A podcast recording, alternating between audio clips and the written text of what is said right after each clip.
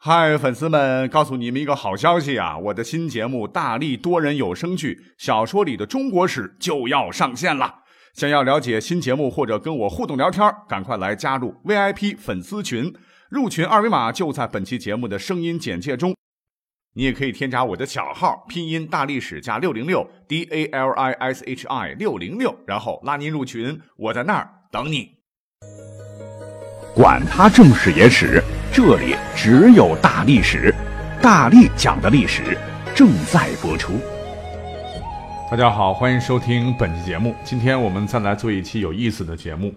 其实呢，去年呢我讲过一期啊，和今天节目类似的，反响还不错啊。只是一个是时间太长了，那当时的内容还不是很完备。还有一个就是上期我不是做了古代亲属关系的节目嘛啊，什么叫祖宗十八代什么的。大家伙反响还行，哎，我就想要不这么地吧，今天呢，咱们就再传上一期关于亲属关系的节目好了。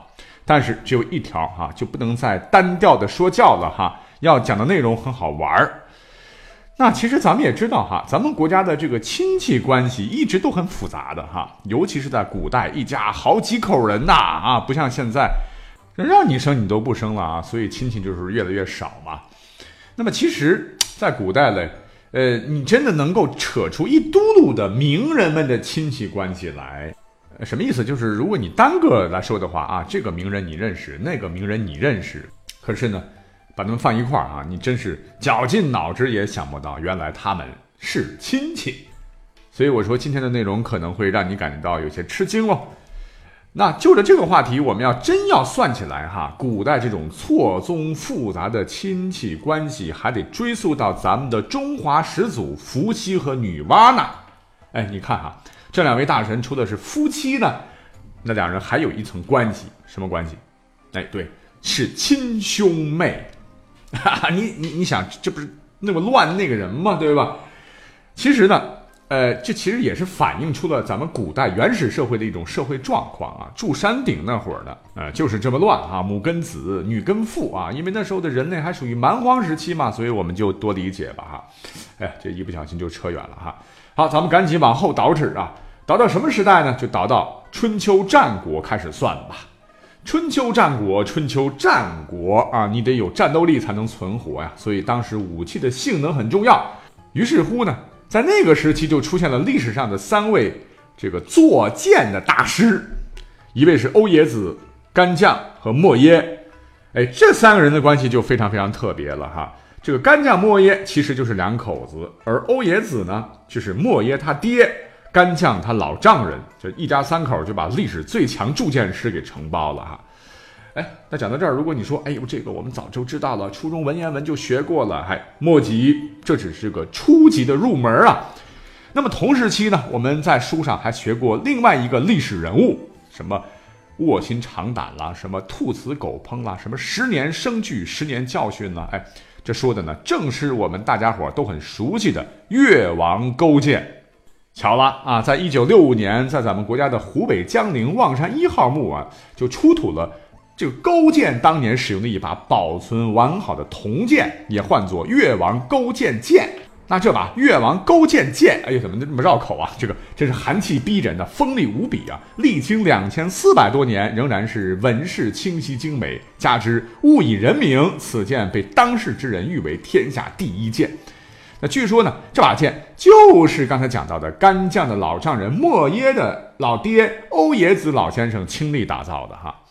但是今天重点不是说剑啊，是勾践。那么话说呢，历史上呢还有一位我们都熟悉的大神，叫做杜康。嗯，这可是我国史传的哈酿酒始祖啊，各位应该都知道吧哈。那我们现在的有些个酒瘾子啊，一天不不喝个这个半斤的二锅头，五十八度的就浑身不自在啊。来，你们得给你们的酒神就是杜康这个鞠个躬哈。那根据汉代的一本书啊，叫做《说文解字》记载。杜康始作数酒，又名少康，夏朝国君，道家名人。也就是说，这个杜康啊，不光是发明了酿酒，造福了人类，人家还是夏朝的王。哎，讲到这儿，你可能会说，为啥刚才勾践讲的好好的，咋就嘣嘣嘣蹦出了酒神杜康嘞？各位可有所不知啊，因为酒神杜康啊，正是越王勾践的上祖啊。那这就不真不是勾践脸上自个儿给自个儿贴金瞎掰的哈，人家这个血脉传承有记载。而杜康人家也有上祖了，人家是夏朝的王嘛，那毫无疑问，大禹就是杜康的祖先。也就是说啊，曾被吴王灭国当了俘虏，又为了复国甘愿忍辱负重，还曾经亲自给吴王尝过大便的那个勾践，他最早的祖先呢，就是那个历史上啊大名鼎鼎的三过家门而不入的大禹。哎，后头好在人家勾践是最终十年磨一剑，灭掉了吴，成为了春秋小五霸之一，也算是给祖先脸上争了光了。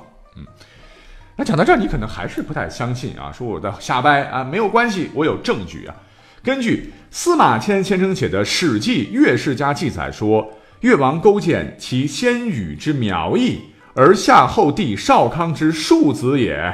这里边的少康就是杜康了，也就是说，越王勾践的祖先是夏禹的后裔，是夏朝少康帝的庶出之子。当年呢，这个少康帝的儿子，也杜康的儿子吧，就被封在了会稽这个地方。这一家子人是恭敬的供奉，继承着夏禹的祭祀。他们身上刺有花纹，剪短头发，除去草丛，修筑了城邑。那在二十多代以后，允常这一辈儿。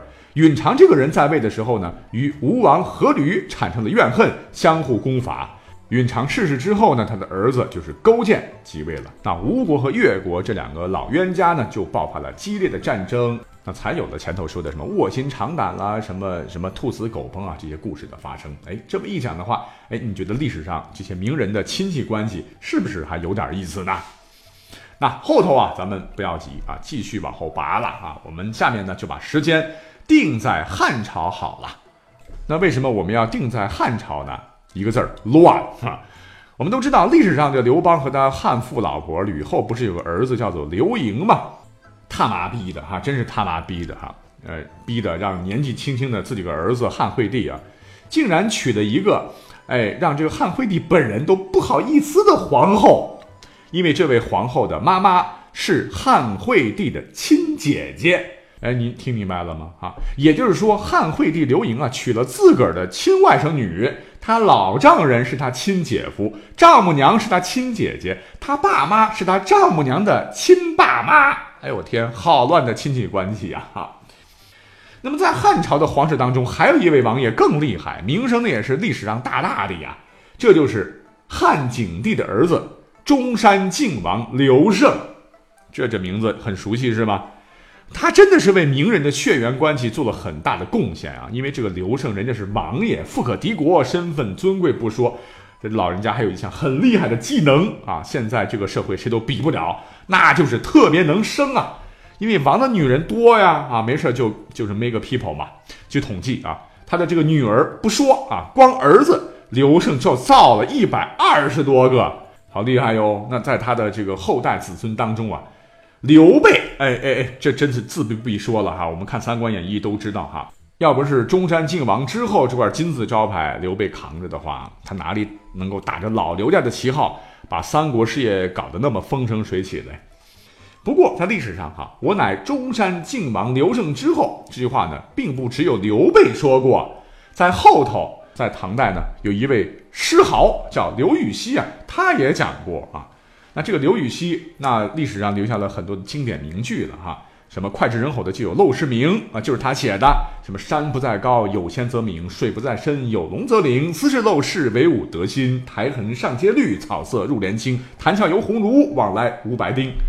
那我乃中山靖王刘胜之后，那明代也有一位大神，那那那也经常挂在嘴边呐，他也是刘胜的子孙。他呢，就是帮助朱元璋打下天下的能文能武、能掐会算的刘伯温。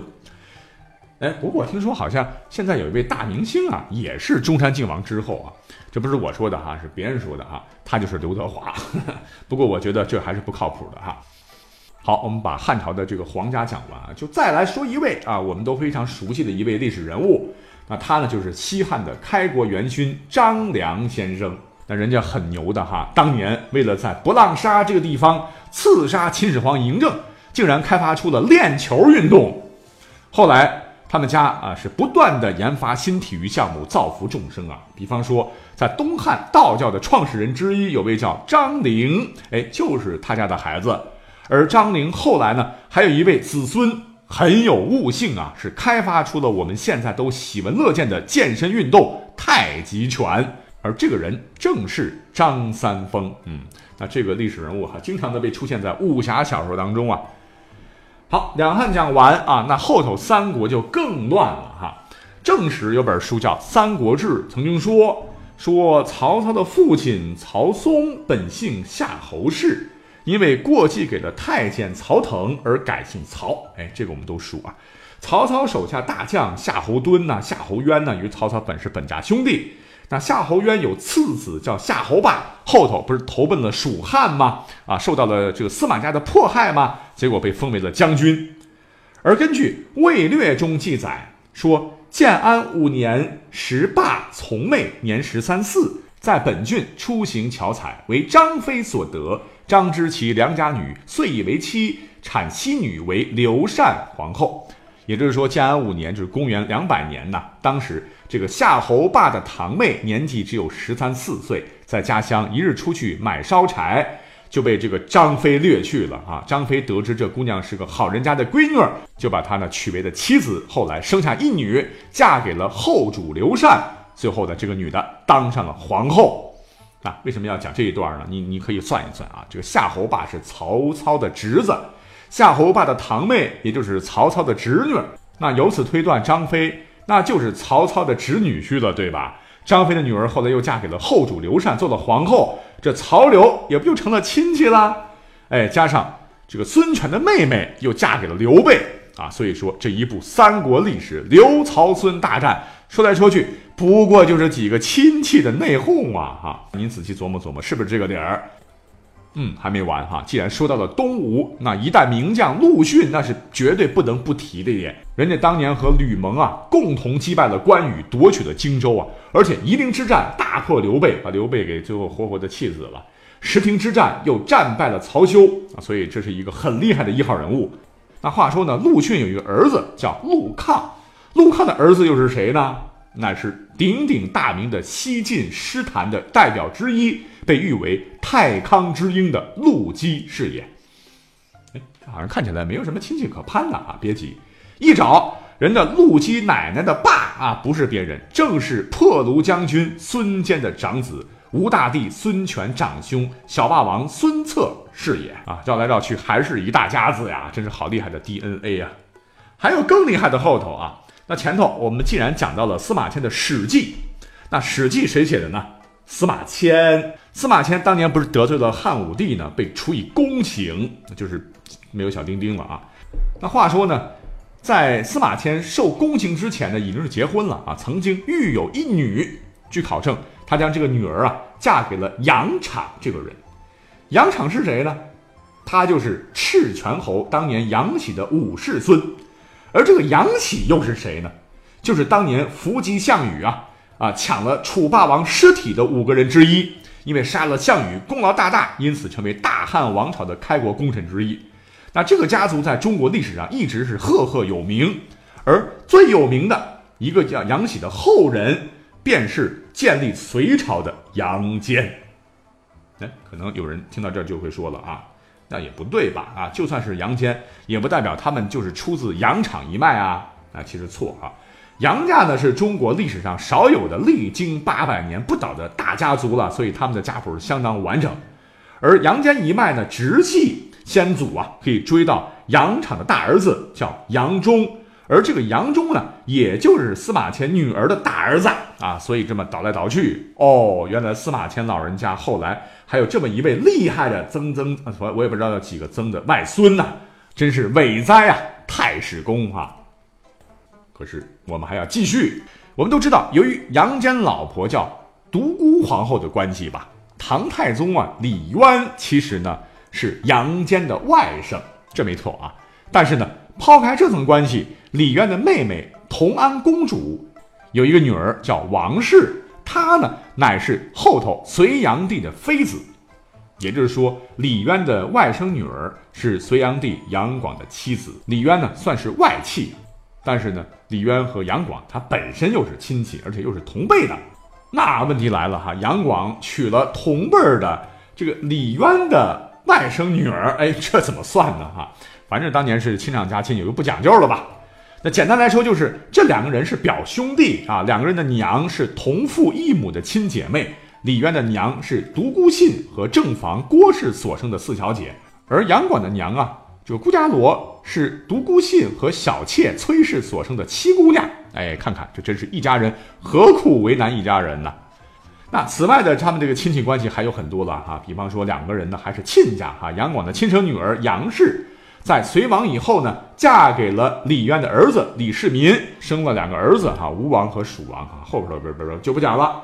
但是有一点啊，各位可能有所不知啊，其实要真说起来，我们都熟知的哈，咱们历史上的唯一一位女皇帝武则天，其实呢，要捯饬捯饬，她也是司马迁的后代子孙，因为呢，他的父亲叫武士群呐，虽然跟这个杨家没有什么血缘关系，但他的母亲却有。他的母亲姓杨，乃隋朝的皇室。虽然说呢不是什么公主啊，但据可考也是当年啊名副其实的皇亲国戚。那杨氏嫁给武士群之后呢，武则天身上呢也就留了司马迁家的血脉了。这一点没错吧？哈，就是绕来绕去有点绕晕了啊。挺住啊，咱后头还有。那么唐后是宋朝，据考证。那大奸臣叫秦桧啊，秦桧的老婆姓王，秦桧的岳父是王仲山，而王仲山的姐姐嫁给了李格非，李格非生了个女儿叫做李清照，所以秦桧其实就是著名的女诗人李清照。的亲亲的表姐夫啊，嘿，这两个人竟然能扯上关系，时间关系呢，我们就再赠送一条哈，就是现代呢也有一个非常神奇的家族，出了很多的名人。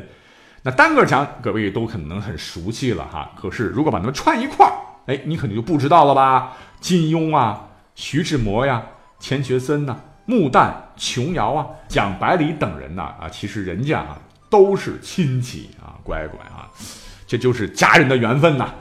所以说，从古至今呢，讲名人的这种亲戚关系，真的说也说不完哈。那今天因为时间关系，我们就先讲到这里吧。哎，感谢各位的收听，我们下期拜拜。是。